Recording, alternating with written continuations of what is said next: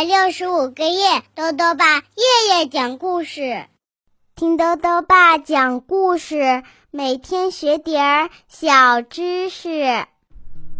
亲爱的各位小围兜，又到了豆豆爸讲故事的时间了。今天呢，豆豆爸继续讲《大大大和小小小历险记》的故事。今天要讲的是第十三回，这一回啊是大大大救了小小小。作者呢是中国的任蓉蓉，由浙江少年儿童出版社出版。昨天呢，我们说到了小小小落到了石头缝里出不来了，大大大想起了一个东方故事，有个聪明孩子呀，把水灌进洞里，让落在洞里的皮球浮了起来。可是小小小不是皮球，怎么才能让它浮起来呢？一起来听故事吧。这回是大大大救了小小小。大大大想着想着，忽然就有了主意。他摸摸胸前的右边口袋，这里面不是放着小小小的那只船吗？他一下子高兴地跳了起来。太好了，小小小，我有办法了！他掏出了小小小的船，趴在地上对石头缝里的小小小说：“我把你的船扔下来，你坐在船上，水一点一点升高，船也就一点一点升高，你不就出来了吗？”好了好了，我已经坐在船上了，现在放水吧。可小小小紧接着在石头缝底下又叫起来：“不过你灌水的时候得另外找个地方。”别对着我灌，水像大瀑布那样往我头上泼下来，我可受不了。从石头缝到海边，大大大走上几步就到。他从怀里掏出顶帽子来盛水，来回走了几次，就把石头缝啊给灌满了水。水涨船高，小小小的船跟着浮上水面。还没等他动手把船开到石头缝边上。大大大一弯腰，就已经将他连人带船抓起来，放在地面上了。谢谢你，大大大，是你救了我的命。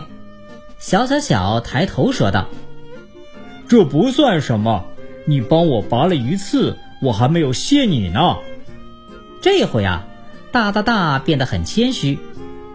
我看这里实在待不下去，还是想想办法，看怎么才能离开这个岛吧。一点儿也不错，我有船可以离开。就算我没有船，我在这个岛上还可以学学鲁滨逊，因为我人小，这里的水果和鱼够我吃的。但是你就不同了，个子实在太大，吃的实在太多。我记得古代的恐龙为什么绝种，就是因为啊，它们太大了，吃的太多，食物都来不及供应的缘故。哎呦呦！我要像一只最后的恐龙那样完蛋了。大大大一想到绝了种的恐龙啊，顿时脸色发青，就像打雷一样哇哇大叫。你先别急嘛，小小小安慰他说：“我们是人，不是恐龙，我们会想出办法的。我们还是把这个岛好好侦查一下，看怎么才能离开这里。你看。”旁边就是这个岛的高山顶，我们爬上去就可以看到全岛了。大大大一听，觉得有道理，他把小小小放进胸前口袋，几步来到山前，快步走上高山。叫他高山是依着小小小的说法叫的，从大大大来说啊，他只不过是个土缸子。转眼间，大大大已经上到了它的顶。他来到这土缸子的顶上，低头环顾，但见下面碧波万顷，太阳照耀着大海，美丽极了。